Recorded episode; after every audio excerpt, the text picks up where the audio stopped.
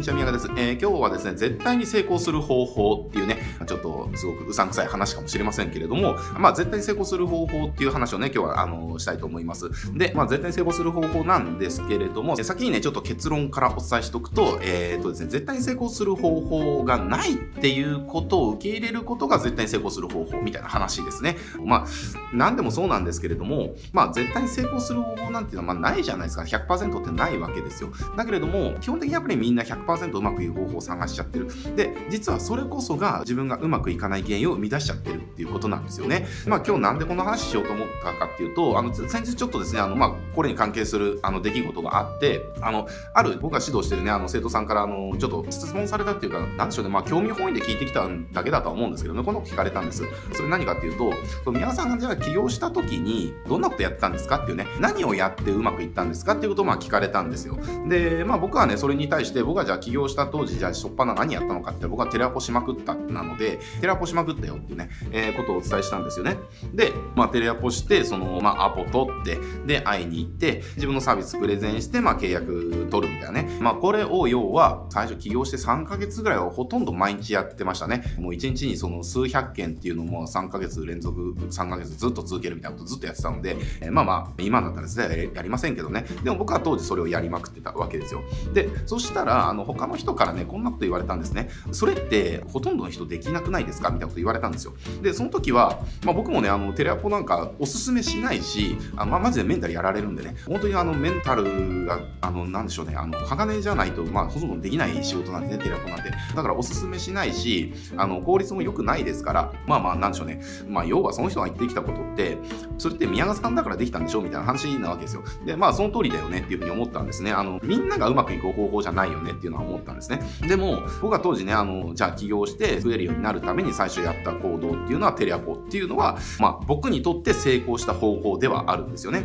で、でも重要なのは、それは僕にとってえーと、成功した方法であって他の誰かがやったからといってうまくいく方法であるとは限らないっていうことなわけですよ。えー、でこれ全てのやっぱりねあのなんか成功法則とかあのうまくいく方法とかねに、まあ、当てはまる話かなって思うんですあのこうすれば成功するとかあのこうすればうまくいくみたいな話って、まあ、たくさんあるじゃないですかたくさんあると思うんですね。だけれどもあのどんな状況にいる人もねそのみんながみんなやっぱそれをやって成功するわけではないですよ。同じ方法やってみてもね成功する人もいればしない人もいるしでこれなんでかって言ったらやっぱりその人の置かれてる状況も違うしじゃあ例えばさっきのテレアポ一つとってもじゃあ僕はじゃあなんだろうな朝の9時から夜の8時まで受話器を置かずにダイヤルし続けるっていうことができるメンタルがあったので、えー、やれたけれどもでもそのメンタルがない人はやれないじゃないですか。だからそういったあの自分のね気持ちの問題とかもあるしあとはまあぶっちゃけそのコネクションがあるのかとか人脈があるのかとかね資金力があるのかとか今のスキルがどうなのかとかね技術力があるのかどうかとか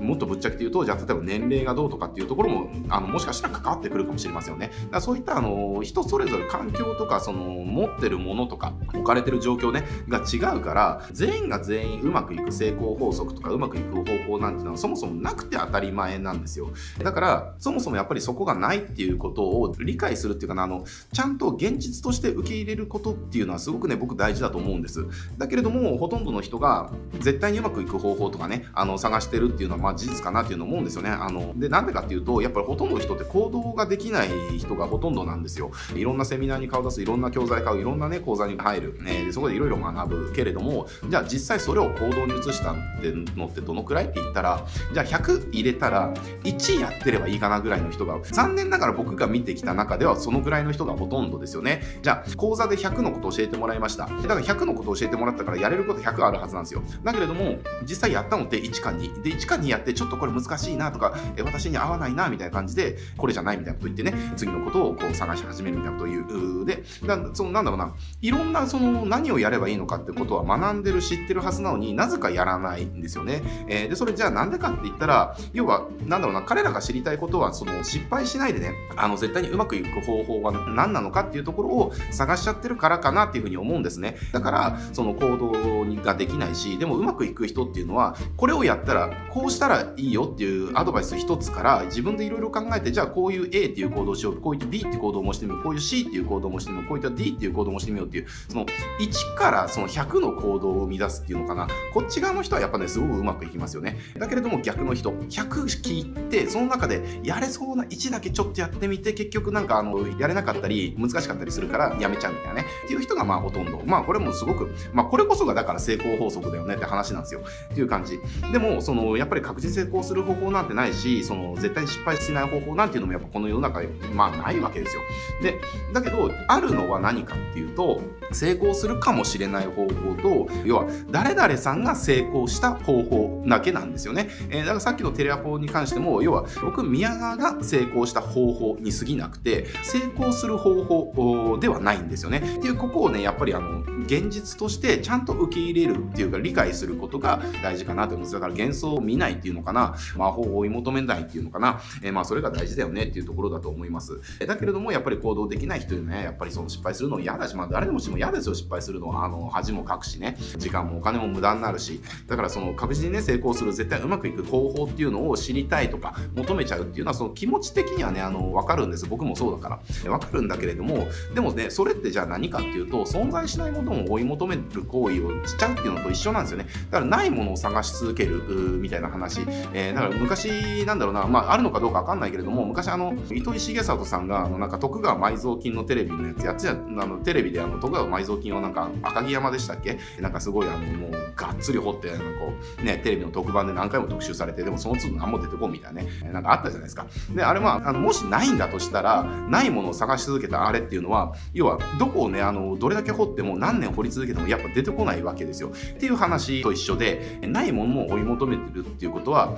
要は欲しいものが一生手に入らないっていうことと一緒ですよね。僕らの世界でいうその成功法則みたいなね話っていうのはその誰しもがうまくいく方法これさえやればうまくいく方法っていうのはなくてうまくいくかもしれない方法もしくは誰々はこれでうまくいったっていう方法しかないっていうことなんです。えだから大事なのはやっぱりそれらの方法が自分自身にフィットするのかどうかちゃんと行動して検証し続けるっていうことが大事なんですよ。これね本当ね成功してる人たちがどれだけ行動してるのかっていうことをリアルに知った方がいいと思います。あの今ねこの話を聞いてあ私行動できてないなって思った方はうまくいってる人がね裏でどれだけの行動量をとってるのかっていうのを本当にね見てほしいなって思います。あの今ねちょうどあのネット集客の仕組みを作ろうっていう講座をやっててで、まあ、ちょうど半分ぐらい終わってねえっ、ー、とまあ、参加者20名いらっしゃるんですけれども、えー、半分終わって、まあ、仕組みの作り方全部教えて、で、あとはじゃあそれ仕組み回しながら、まあ、改善してこうねっていう今フェーズに入ってて、一番うまくいってる方、あの、もうね、